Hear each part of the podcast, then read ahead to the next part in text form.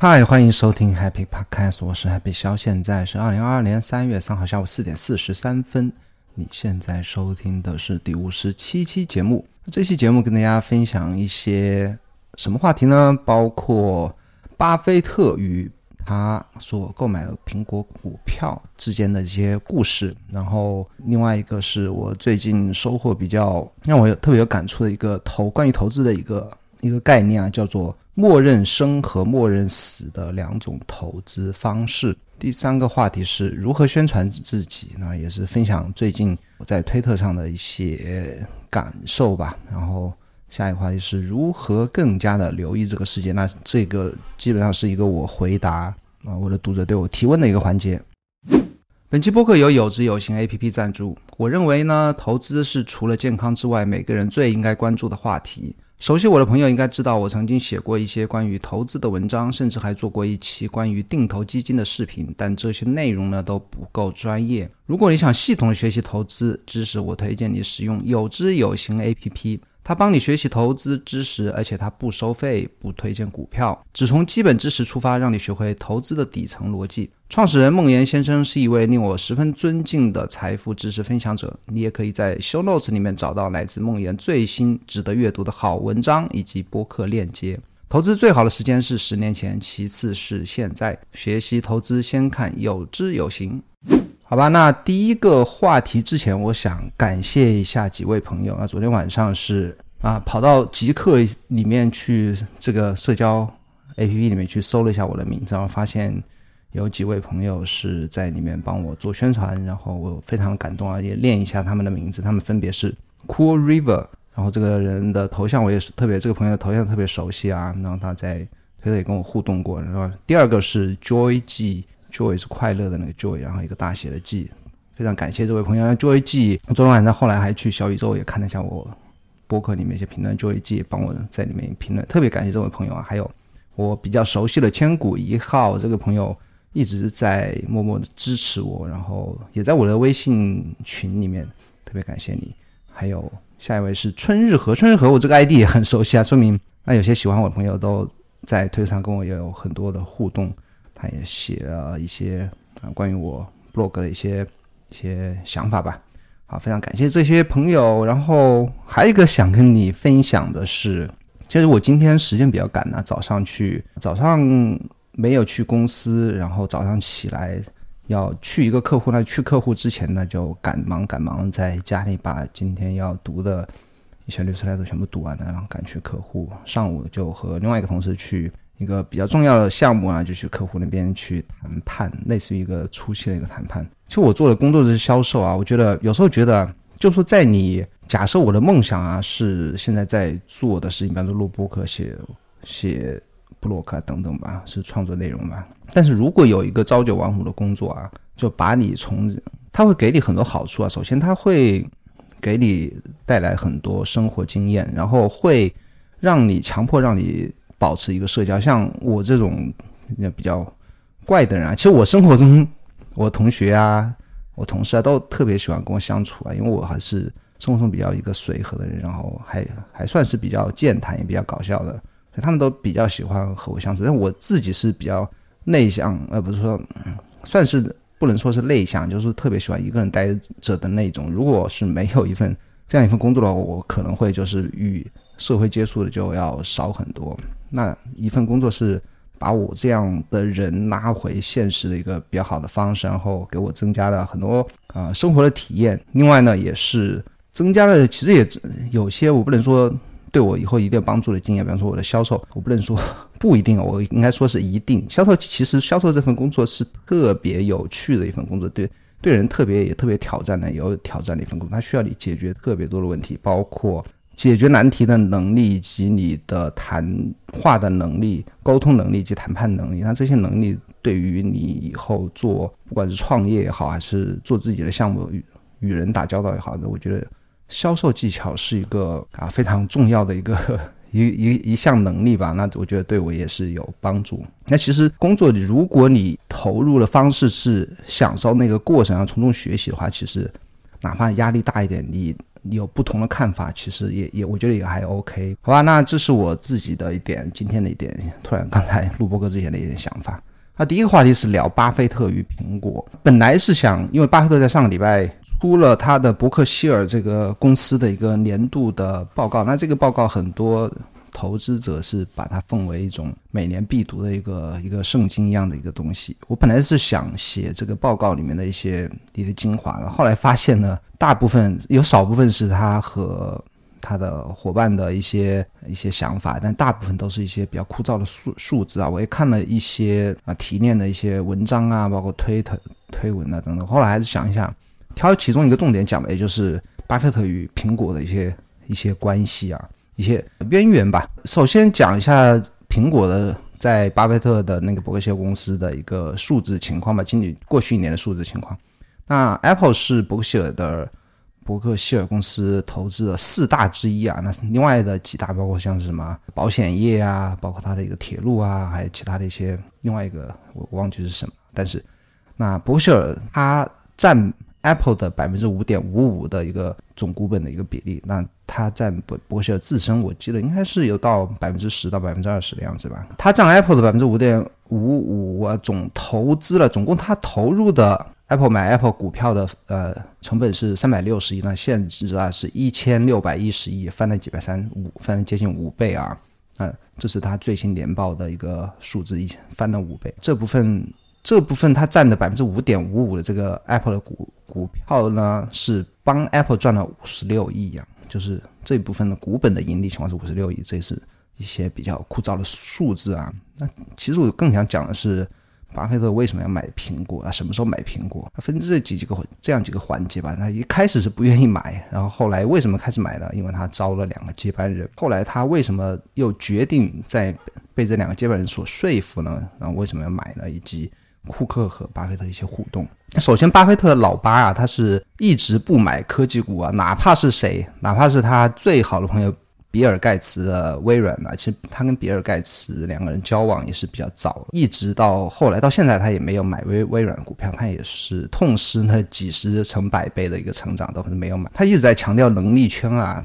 他对科技股是没有兴趣，那从他的生活中也可以看得出来，他自己的桌子上面是完全没有电脑的，他自己办公室里没有电脑。我记得前两期 newsletter 有讲过，分享过他的一个卡耐基的毕业证书挂在墙上。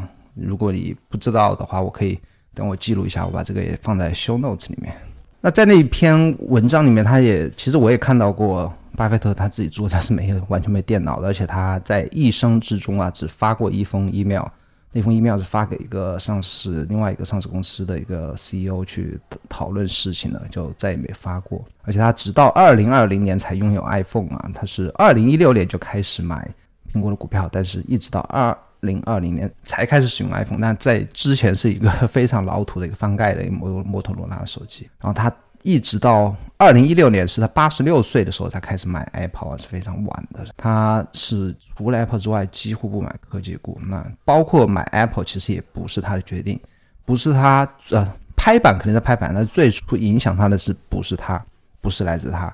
那来自谁呢？来自于他在二零一零年代初这出面出的几年啊，招的两个接班人，分别是叫 Todd，一个叫 Todd，一个叫 Ted。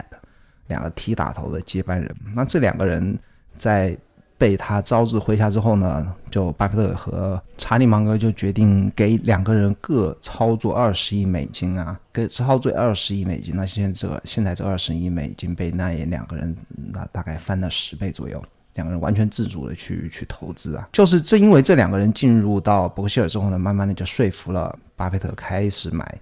苹果的股票为什么巴菲特之前不买，后来要买呢？因为巴菲特其实还有一个比较知名的一个概念叫做能力圈啊。那他觉得自己能力圈肯定不包括科技股，但是慢慢的就通过这两个接班人，就是给他不停的洗脑啊，就觉得讲苹果的好处，然后他慢慢的觉得，哎，苹果它其实不是一个科技公司，它是一个消费公司，而且它是一个垄断型的消费公司。那老八就觉得，哎，科技虽然不是我的苹果圈，但垄断行业是我的能力圈，我对垄断行业还是非非常了解的。然后他就更加深入的就开始慢慢的就边投资边了解苹果了。那当时他对苹果的理解，为什么可以垄断呢？就是苹果有十亿的 iPhone 用户，那十亿的 iPhone 用户用他们自己生态的生态类的一些 App，包括那些 App 的消费，包括那个去年啊，整个 Apple 的 App App Store 的消费额是八百五十亿美金啊。那从这个 iPhone 衍生出来的各种其他产品，像那个 AirPods 和 Apple Watch，还有那个 MacBook 等等一些消费吧，它形成了自己一个生态。那其实，在某种程度上是一个科技产品的一个垄断。所以他就认为苹果它不是一个科技股，而是一个垄断型的消费股。那这是老爸对他现在的一个，在他晚年八十六岁开始的一个比较大胆的投资。那那个这个投资呢，是从带来的金额回报来看呢，它。是基本上是历史上啊，整个全球来讲，历史上可以排得上数一数二的一个一个回报惊人回报的投资决定。从那个倍数算不了多少啊，你说多少啊？翻了五倍的话，三百六十到一百一千六百一十亿。但是从总金额来讲的话，是这一个差不多六年间的决定，是给他带来了一千四百亿，接近一千一千三、一千四百亿的一个回报。这个从金额来讲是一个。历史上应该是排第一的一个投资决定。那包括库克后来慢慢的跟巴菲特也会有一些互动，包括他这也是库克一因为他的一次向巴菲特的一个请教啊，他就是打了一个 冷电话 （cold call），就是突然打电话给巴菲特问他说：“哎，股东啊，是大老板，因为他占的股币比较大嘛，说我现在账上有一千亿现金，你给点。”给点意见，我我到底这个一千亿现金应该该怎么办？我要是去投资啊，还是我去收购啊，还是要要干嘛用？那巴菲特就问他就说：“我对你的公司不太了解，我对科技行业我也不了解，我只想问你一个问题，就是说，你觉得现在苹果的股票是高估还是低估的？”那库克说：“我觉得苹，我看好苹果，是吧？我觉得现在苹果股票还是很有潜力。”那巴菲特说：“如果你觉得苹果股票低估，你不妨就去把现金拿去回购股票。”结果从那个电话之后呢，苹果到今天为止啊，包括它今年也是有大手笔的回购，它一个是我记得应该是回购了大概八百六十亿美金自己的股票。就从那一刻看，那一刻开始呢，到现在总计是回购了四千六百七十亿的美金的自己的股票。那这一部分股票呢，随着苹果股价上涨，也是翻了好几倍。那也是巴菲特和库克的一个非常英明的一个决定。那我今天讲的这一部分故事呢，其实有一部分是来自于伯克希尔的年报，有部分是来自于我之前上一期播客推荐过的那个 Trump Trump Fan 的他一篇 newsletter，我到时候把这个 newsletter 的链接放在 show notes 里面。那还是讲回那个伯克希尔年报啊，伯克希尔年报里面有一句话是巴菲特写的，他说：“Charlie and I are not stock pickers, we are business pickers。”就是查理芒格和我不是一个挑选股票的人，我们是什么呢？我们是挑选生意的人。就像我刚才讲的，说他选 Apple 不是因为 Apple 现在低估或者高估，或者说走势怎么样，过去十年走势怎么样的，他不是看一个股票的质地呀，是等等，现在什么赛道啊什么，他是看一个生意啊，比方说这个生意有没有潜力啊，未来十年会怎么样，他这个生意。有没有边际效应，然后有没有护城河等等等等嘛？他挑选的不是股票，而是生意。这个就是衍生到我下面一个话题啊，就是什么是默认生啊？什么是默认死？Default alive and default dead，这是不是一个用来放在投资的概念？但是我觉得应该是对于投资来讲是很有帮助的一个想法。那我们。这个概念是来自于 David Perel 啊，他在一篇 newsletter 里面提到这个这个概念，什么 default life 呢？就是默认生的状态和默认死的状态。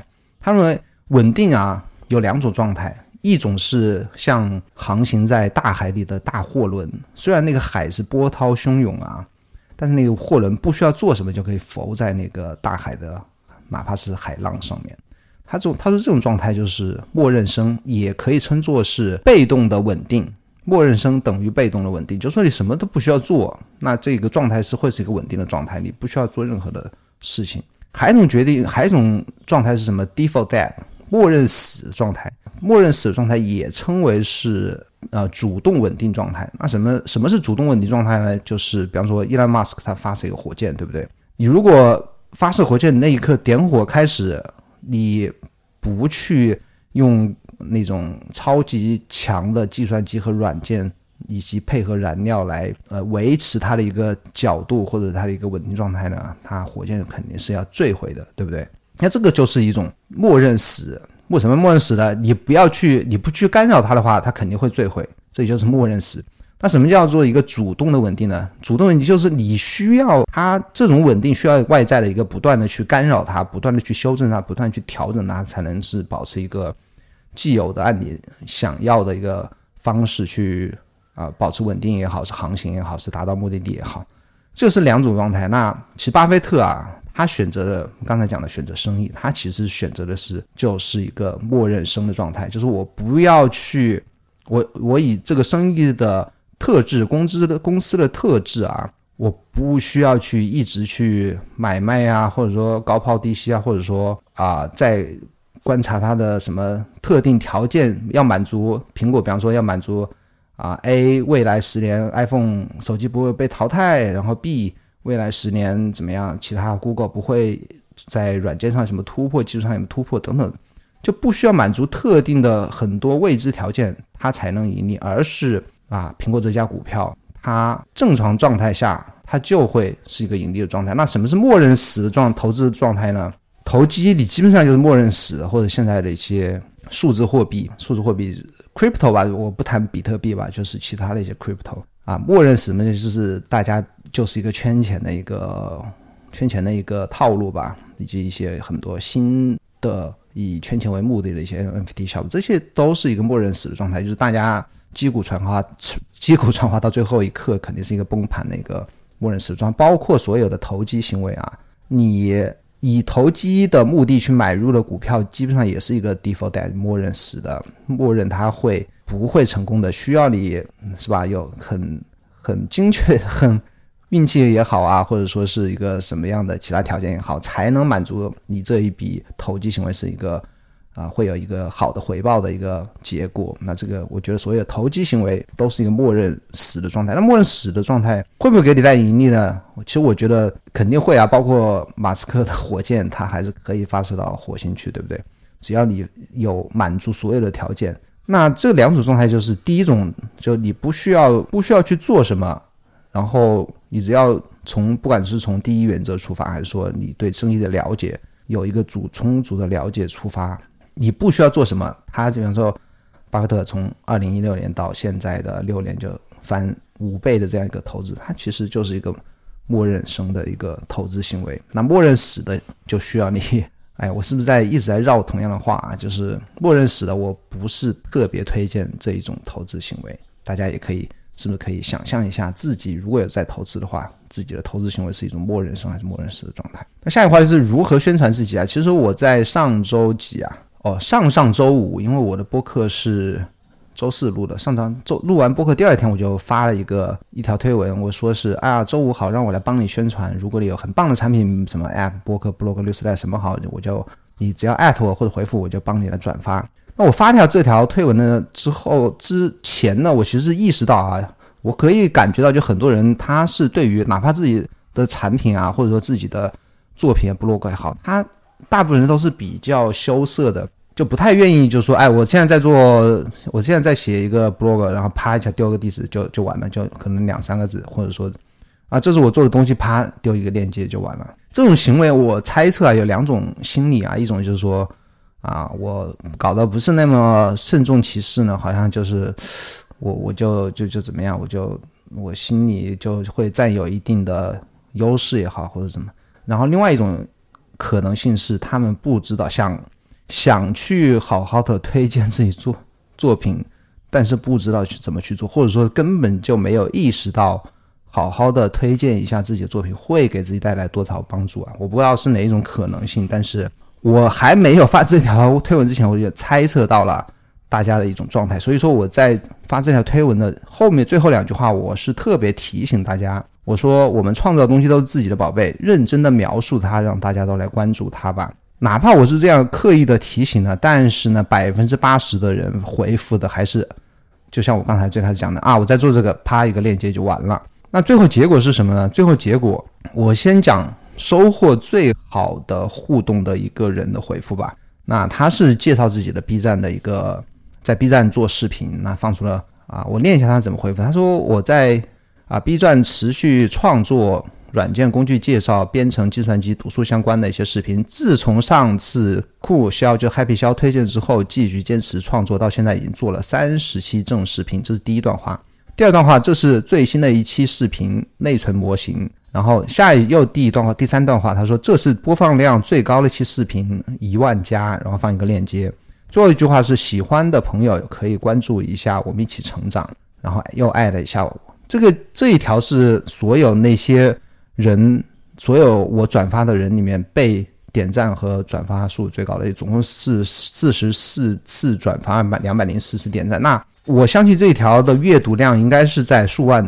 数万次阅读啊，包括他给他会带来一定的读者和自己的关注者。那这一条为什么写得好呢？并不是他字多啊，他也满足了很多条件。首先给大家一个上下文，自己在啊不能说上下文，首先给大家一个很详细的描述自己在做什么。其次呢，他有一个故事，就自从上次以后持续创作到现在已经做了三十集，是短短的几句话，他给大家带来一个情境啊，就是一个非常勤奋的去创作的一个人。那这样这样的一个人，其实。啊，我发现，在推特上啊，就是你如果是一个很正面的形象，大家特别愿意去支持或者鼓励你。在后面两句话就是很详细的讲了自己的视频是什么内容，以及把自己最好的东西，那以最最鼓励的话呢，能够描述出，哎，我这是播放量最高的一期视频啊，达到了什么成果呢？展示自己的一次一次鼓，就是很有勇气的展示自己的成果。然后最后一句话就是。喜欢的朋友也可以关注一下，也是主动的提出要要求大家关注一下，我们一同成长，是不是是非常棒的？我觉得写的非常棒的一条推文呐，它最后的效果也是非常棒的。那好友，还有其他人，其他人是怎么样呢？啊，我我在写这个 newsletter 刚写了两期，棒，一个链接丢出来，也没有鼓励大家，也没有鼓励大家去订阅自己 newsletter，也没有很好的写自己 newsletter newsletter 是到底是讲了什么内容。就是一副无所谓的一个一一种状态啊，我不知道他们是真的无所谓呢，还是还是不知道怎么怎么去，哎，我我不知道这个怎么讲啊。但是第二，继续啊，第二高的互动的是一个很棒的点子啊，他那个其实也是一个就啪一句话加一个链接，但是他那个他回复的那个是带有一个啊，我我不知道是我不记得是视频还是一个 GIF 头像，呃，GIF 的图片啊。它是做一个图像修复，那个图像修复看起来是非常非常神奇的，就是一幅图片。如果你上面有一个人的话，你可以拿那个笔刷刷几下，就可以把人刷掉的那种。那这个是第二棒的，那就是它的产品是做的实在是非常好。那第三的排名第三的是紧接着排名第一次详细介绍自己工具工具的，就是介绍的详细程度是仅次于第一个的。那这就是排名第三的一个互动热度的。所以我觉得如何宣传自己呢？每个人我不能说我自己方法有多好，或者说我今天推荐的这个人方法多好，就是至少你要有拿出自己的诚意出来。我觉得包含首先吧，首先你要拿出诚意来，然后其次你要介绍好，很详细的介绍自己。再次呢，你要鼓励大家来关注你，来支持你啊。好了，是订阅你好，或者或者说去尝试你的产品也好。你不是你这个叫英语叫做 CTA 啊，Call Act 呃 Call。C F 还是 C T A，就是 Call to Action，就是你要最后你一段话讲完，你要告诉大家你希望他去干什么。你不讲的话，很多人就不知道。你让他读啊，还是让他订阅啊？就啪一下丢个链接出来，你你 对不对？所以说啊，我觉得这几点都是非常重要的。首先你要勇气，然后你要详细，然后你要真诚，最好是能讲故事。其次的话，你要 Call to Action，你要告诉大家你希望他干什么。那这就是我认为如何宣传自己的我的一点。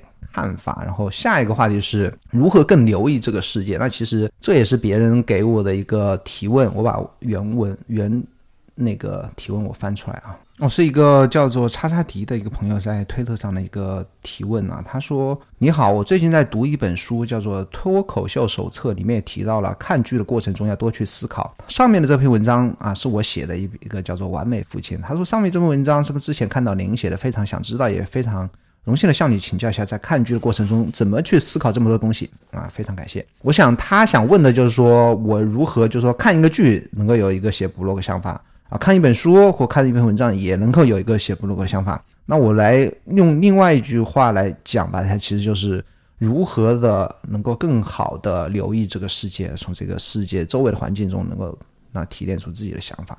那我当时立即当下我给他的回复啊，我是这样说的：我说，你回想一下你最近在看的电视剧，女主是不是是是不是很漂亮呢？性格性格是好还是坏？然后是否让你想起了哪个初中同学？我想你一定可以回答这几个问题。你不是一样的留意到了吗？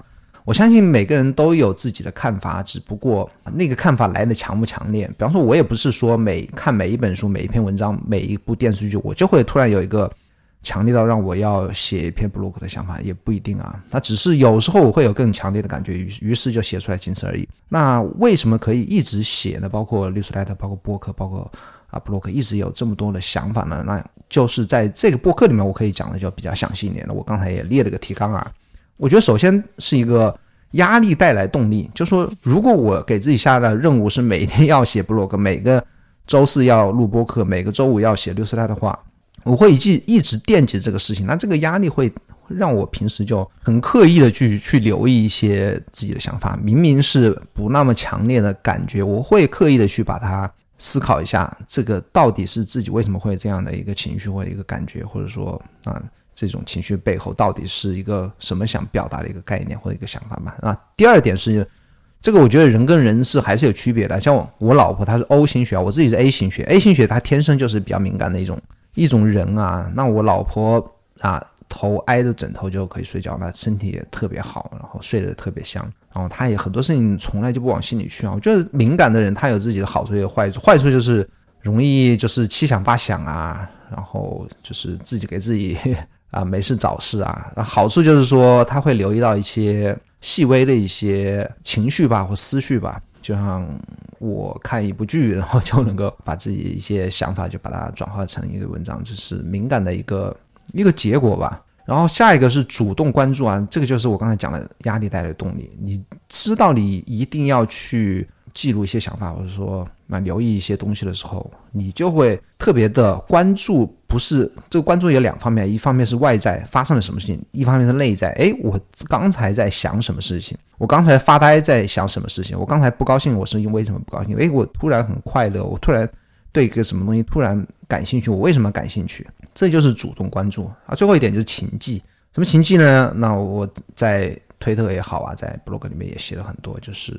用各种软件吧，就软件都无所谓啊，哪怕你有纸笔啊，就可以没事就有什么想法，你就可以立即写下来。这个这个跟工具无关，是一个习惯有关。那写写下来之后呢，你要时常的去回顾它，然后看哪些你觉得啊不能够写成一个比较长的文章，哪些是你看过之后还是特别有感触，你可以把那个东西挑出来就写成自己的文章。那就是这就是我。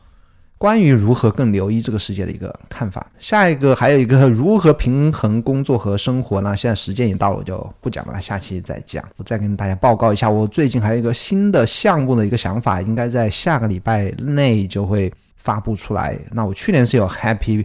Happy Project, Happy Connection，然后这今年嘛会有一个新的 Happy 叉叉叉是什么东西呢？那我相信下个礼拜我会等我稍微项目有一点眉目之后，我就可以跟大家公布出来。如果你喜欢这个节目的话，你一定会喜欢我每周六发送的 Newsletter。那这份 Newsletter 是我在每个礼拜你所有阅读的内容里面最有感触的，我挑五个想法，我会把它更新在这份 Newsletter 里面。Newsletter 的地址呢？你去不管去我的推特啊，去我的 blog，你都可以看到 newsletter 的地址。你可以订阅它，每周六会发送到你的邮箱里面。已经有四千八百个，接近五千个朋友去订阅。如果你喜欢我的播客或者推特，你应该会喜欢，百分之百会喜欢我的这份 newsletter，因为它是我所有内容里面的精华，以及我每天更新的 blog，你可以去 happy 消点 com 去看一下。然后咱们下个礼拜再见喽。非常感谢在苹果播客给我点赞的朋友。如果你现在方便的话呢，不妨拿起手机在苹果播客里面五星好评，并写下你的想法，我会念出来哦。咱们下礼拜再见，拜拜。